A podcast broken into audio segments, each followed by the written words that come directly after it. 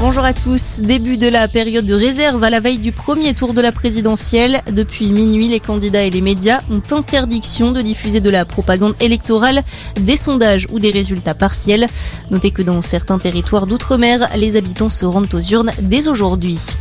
Un appel à l'écologie, à la paix, au féminisme ou encore à la lutte contre le racisme. De nombreuses associations invitent aujourd'hui à participer aux marches pour le futur qui ont lieu un peu partout en France.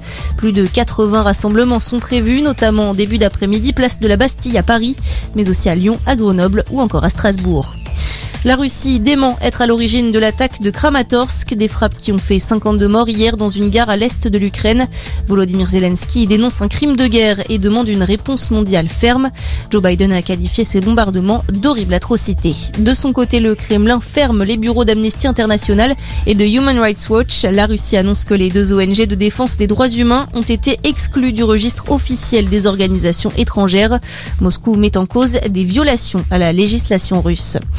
L'actualité également, la région Grand Est suspend ses paiements à la SNCF, annoncé hier du président du conseil régional qui dénonce des dysfonctionnements et notamment de nombreuses suppressions de trains et de changements d'horaire.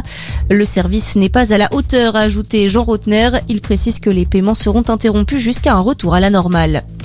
Un million de pèlerins autorisés à la Mecque cette année. Après de fortes restrictions liées à la crise sanitaire, l'Arabie saoudite allège considérablement ses restrictions. L'année dernière, seuls 60 000 musulmans avaient pu. L'année dernière, seuls 60 000 musulmans avaient pu faire le déplacement et un millier en 2020. Ils étaient 2,5 millions avant le début de la pandémie. Le pèlerinage qui aura lieu du 7 au 12 juillet.